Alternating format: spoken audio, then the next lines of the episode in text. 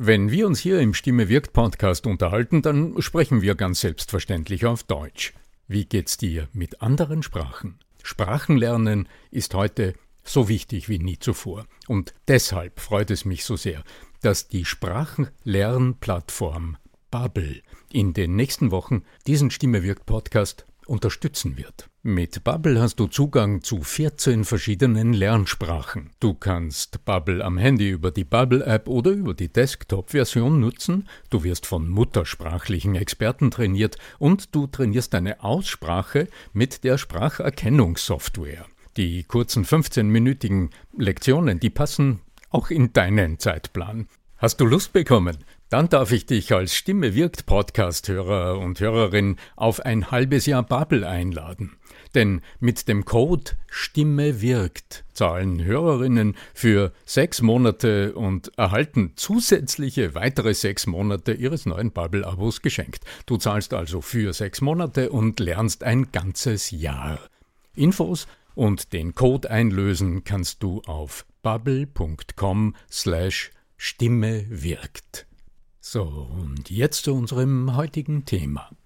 Wenn beim Erklären oder Präsentieren von Visualisierung gesprochen wird, dann verstehen heute die meisten Menschen darunter PowerPoint. Weshalb trotz fortschreitender Digitalisierung das gute alte Flipchart eine Renaissance erlebt und auch in meinen Coachings einen Fixplatz hat. Darüber sprechen wir in dieser Episode. Bleibt dran!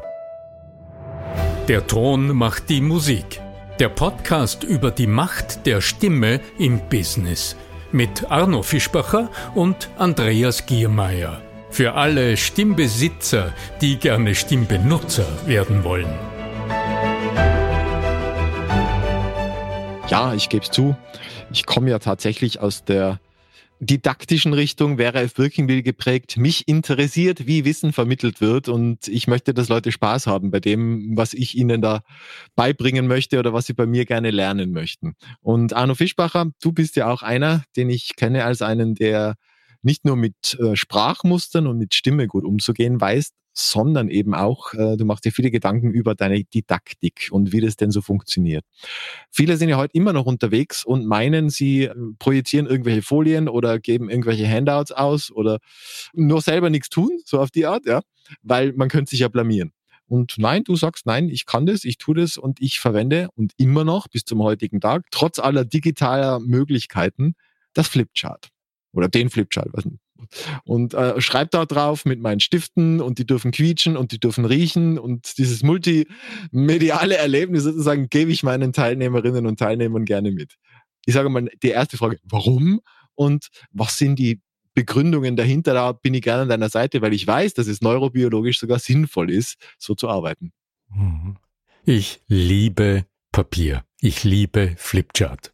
Das hat ganz sicher mit meiner persönlichen Geschichte zu tun und mit meinen persönlichen Entwicklungs- und beruflichen Entwicklungsschritten. Ich liebe Stift und Papier. Allein der Geruch. Ja. ist doch so, oder? Ich meine, diese Stifte haben schon eigene Geruch. Ja? Ja, lieber Andreas äh, Giermeier, lieber Andreas, mein Gesprächspartner im Stimme wirkt Podcast. Das ist für mich immer wieder ein prickelndes Thema, weil Du hast es ja angesprochen. In der heutigen Zeit, jeder Mensch hat ein Handy äh, mit Bildschirm, auf dem man alle, alles Mögliche tun kann, hat irgendwie ein Tablet und hat einen Computer und ist mit der Tastatur vertraut und mit der Maus und man hat alles am Bildschirm und man liest E-Books auf dem Reader und frag mich, ja, äh, wir sind durchdigitalisiert und ich glaube, wenn ihr heute zuhört, äh, es gibt unter äh, unseren Zuhörern sicher kaum einen Menschen, der nicht täglich irgendwo etwas mit der digitalen Welt zu tun hat. Jetzt ist die Frage, wieso eigentlich macht es Sinn, dass der Arno Fischbacher in seinen Coachings, wenn du heute mit mir äh, so ein Online-Coaching vereinbarst und du hast dich in Kalender eingetragen, kriegst einen Zoom-Link oder einen Teams-Link aus dem System, wählst dich da ein und dann empfange ich dich in meinem Videostudio mit nicht nur einer Kamera, also du siehst nicht nur irgendwie so, wie man halt das sonst das gewohnte Bild hat, ein Gesicht mit Hintergrund am Bildschirm, sondern auf Knopfdruck siehst du mich dann zwei Schritte nach links gehen und dann siehst du mich vor meinem Flipchart. Fancy, also natürlich richtig Studio und so, das muss man schon sagen. Also wenn ihr jetzt davon sprecht, dass du old-fashioned bist, dann ist es nur sehr, sehr eingeschränkt so, ja. Weil am Ende kriegt man von dir dann alles digital und natürlich perfekt äh, aufgearbeitet.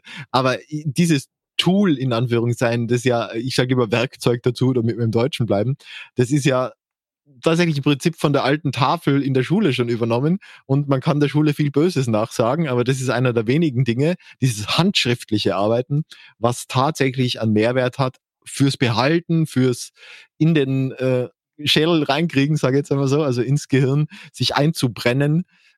Es passiert ganz viel mehr durch die taktile Geschichte und durch die Spiegelneuronen, äh, weil wenn ich nämlich nicht selber schreibe, aber ich beobachte jemanden anderen beim Schreiben, dann passieren zumindest vergleichbare Dinge in meinem eigenen Gehirn. Und deswegen äh, haben wir da schon einmal eine Begründung, warum es sich lohnen könnte, auch in der heutigen Zeit, wo wir 27 andere Möglichkeiten hätten, äh, diese Visualisierungen hinzukriegen, weiterhin auf dieses alte, stinkende, Papiermüll verursachende, Bäume sterbende, was auch immer Ding da. Ja.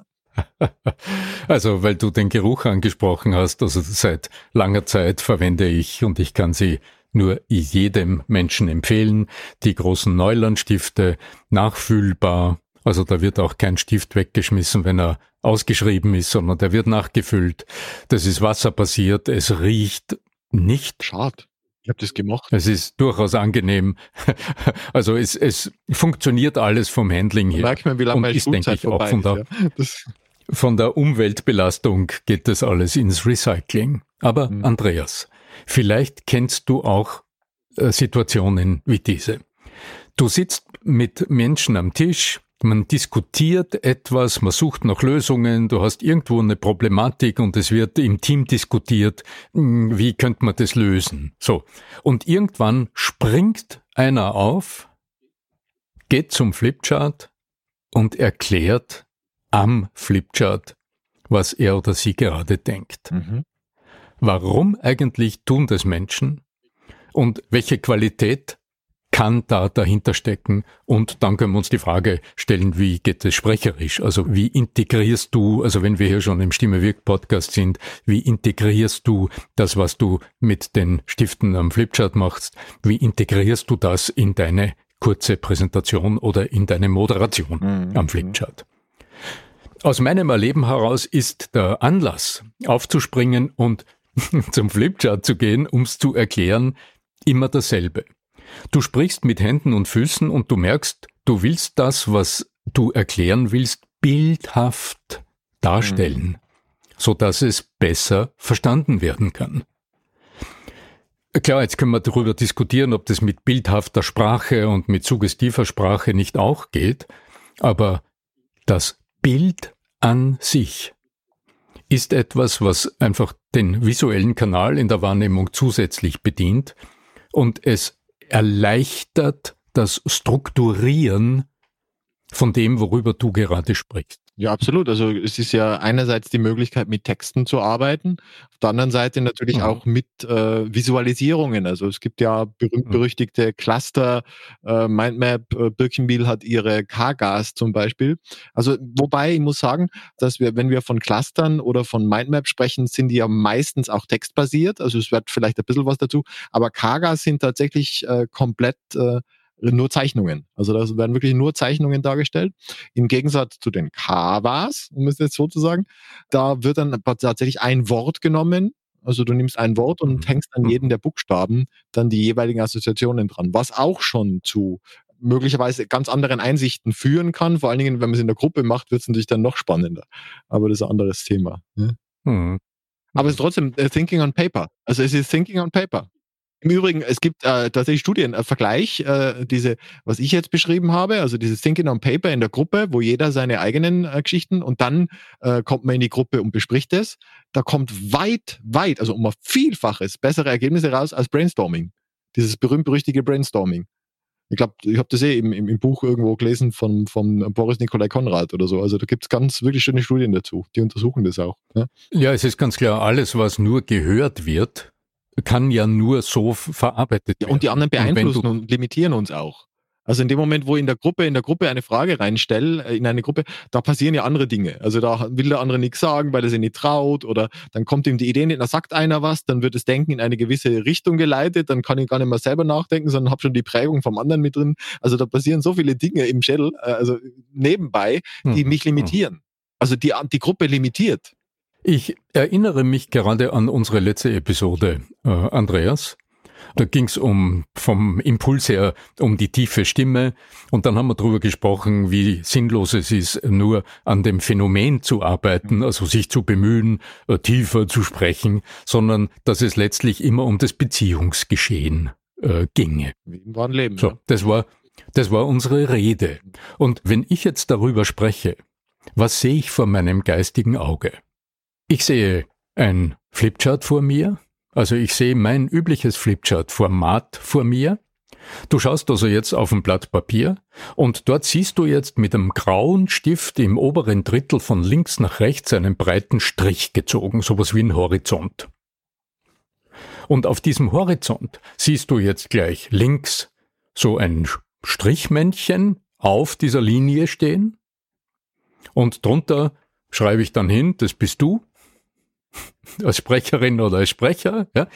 Und am anderen Ende der Linie, also auf der rechten Seite, ist ein zweites Strichmännchen oder vielleicht sind sogar zwei. Das sind deine Gesprächspartner oder deine Zuhörer. Wenn du also jetzt auf das Flipchart schaust und wir sprechen über tiefe Stimme, dann geht es plötzlich ganz einleuchtend und ohne weitere Erklärung geht es selbstverständlich nicht nur um dich und deine Stimme, sondern es drängen sich sofort Fragen auf. Zum Beispiel, warum eigentlich reden wir über tiefe Stimme?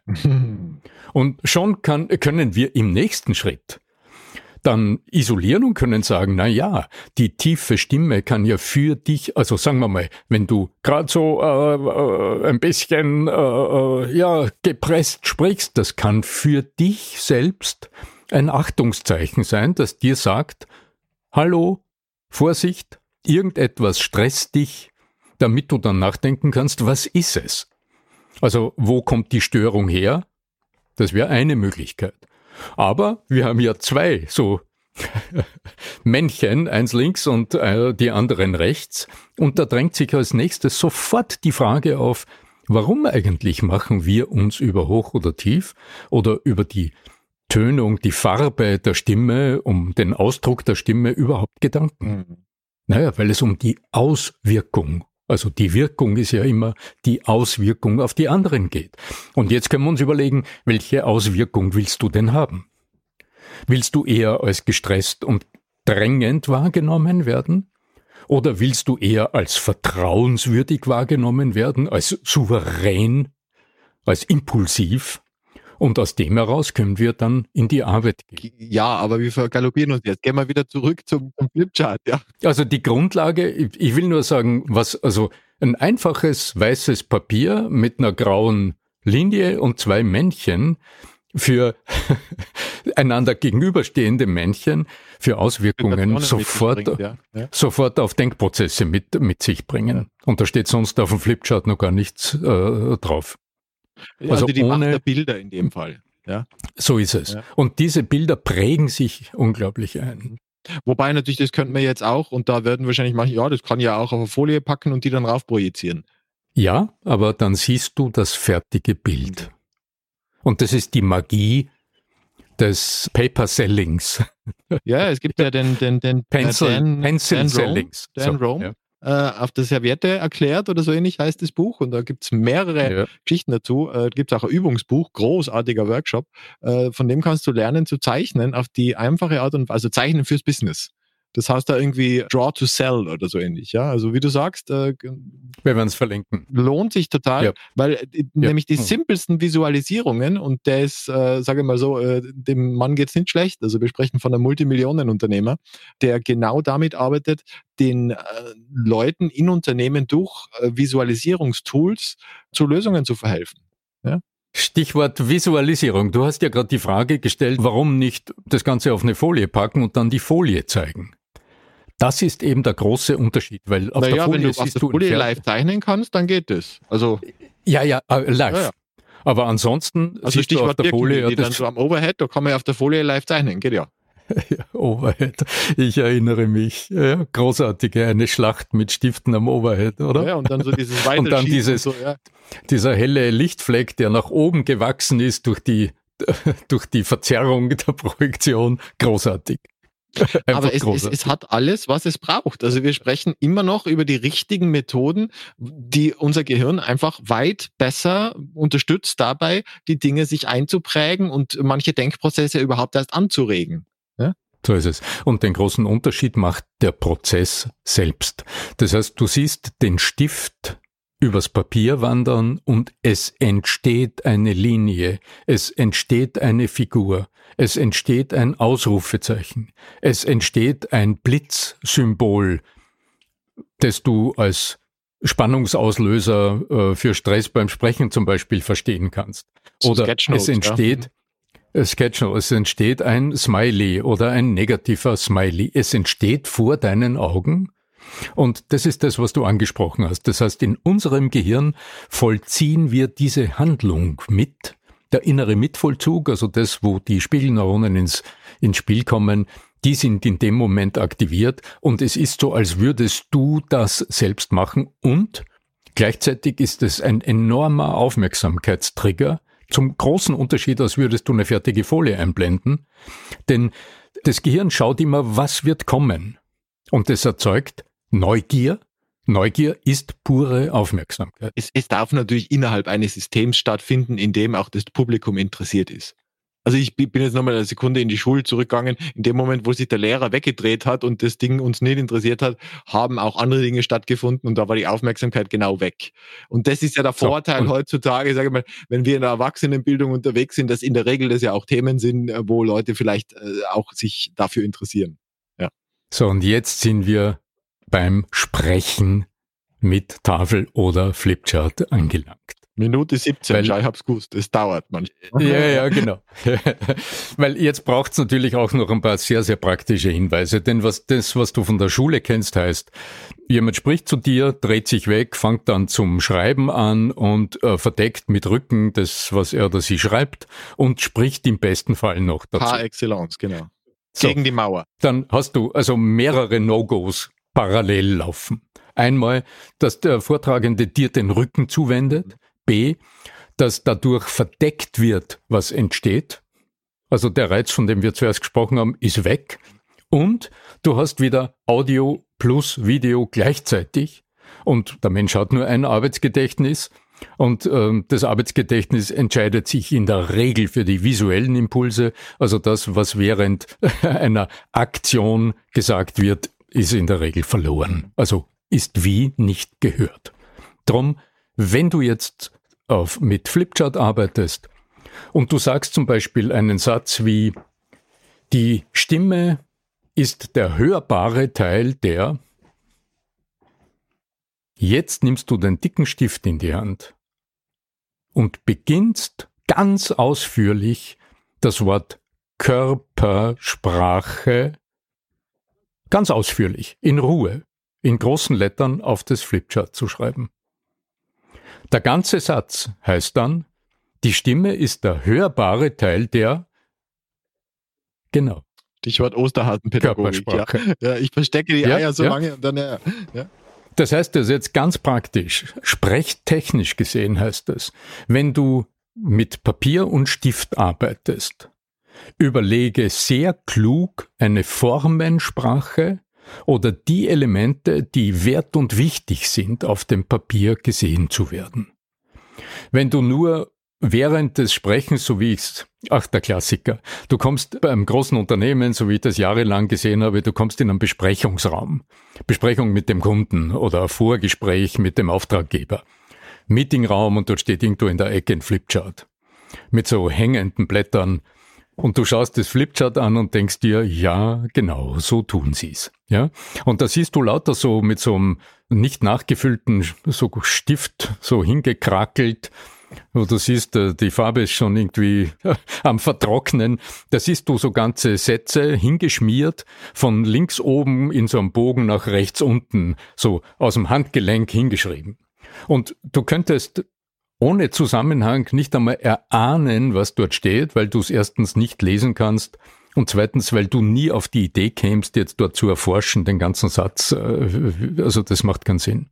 Drum überleg dir präzise für die Einsätze, in denen du mit Papier arbeitest, überleg dir vorher, welche Bildelemente sollen im Kopf deiner Gesprächspartner, deiner Zuhörer, deiner, deiner Coaches, deiner Teilnehmerinnen und so weiter, welche Bildelemente sollen dort in Erinnerung Welche sollen am Würfel landen? Vielleicht ein, der Arno Fischbacher hat ja die Eigenschaft, dass er tatsächlich einen Würfel ausgibt.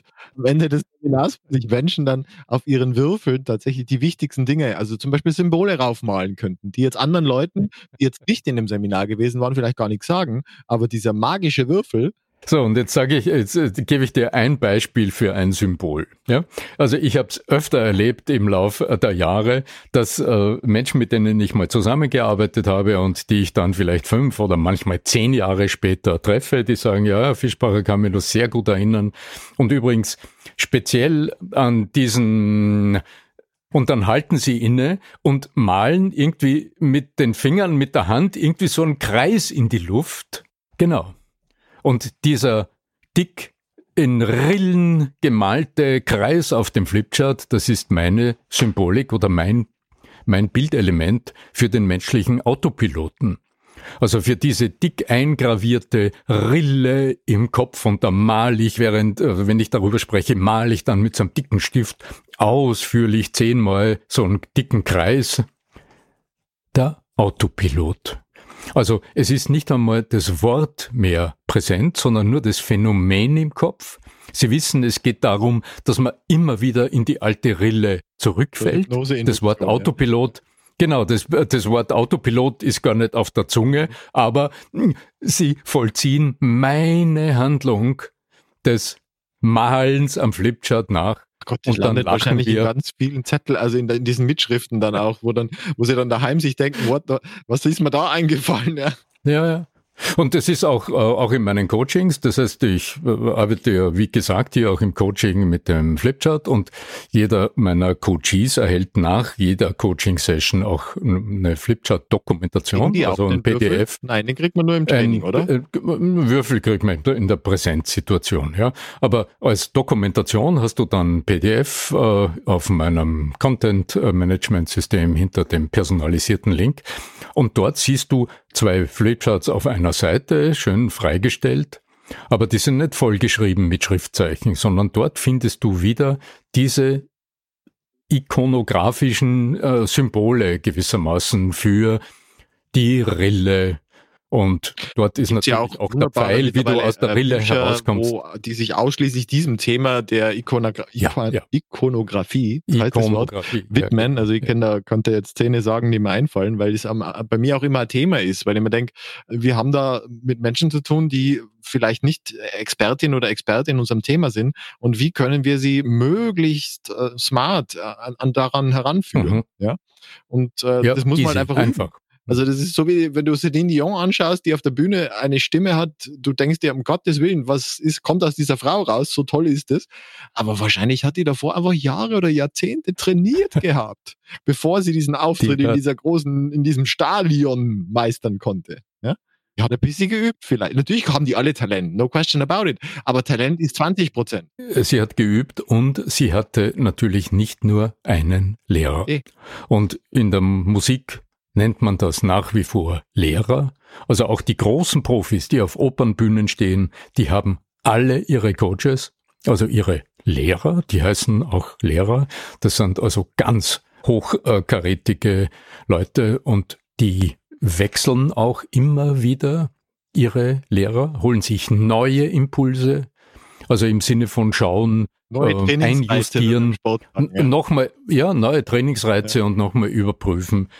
Und dort ist gar nicht die Frage, ob man das tut, sondern das ist ganz selbstverständlich und gehört zum Beruf. Also insofern mag ich euch auch ermutigen, Das hat manchmal ein bisschen mit Mut zu tun. Dieses sich Anregungen holen nicht als Eingeständnis von Defizit zu sehen. Also nicht zu denken, da ist etwas, da bin ich schlecht und da brauche ich jetzt quasi jemanden, der mir hilft, sondern sieh's wirklich als innere Größe, dass du sagst, okay, ich bin schon dort, wo ich heute bin. Das hat sich ja auch entwickelt und da habe ich einiges dafür getan.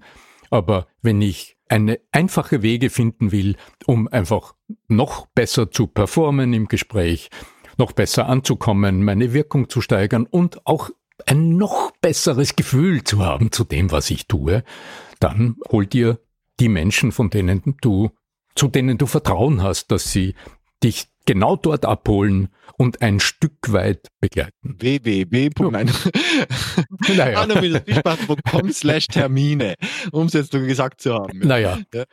es gibt ja äh, außer mir natürlich auch noch äh, viele andere sehr, sehr sachkundige Menschen.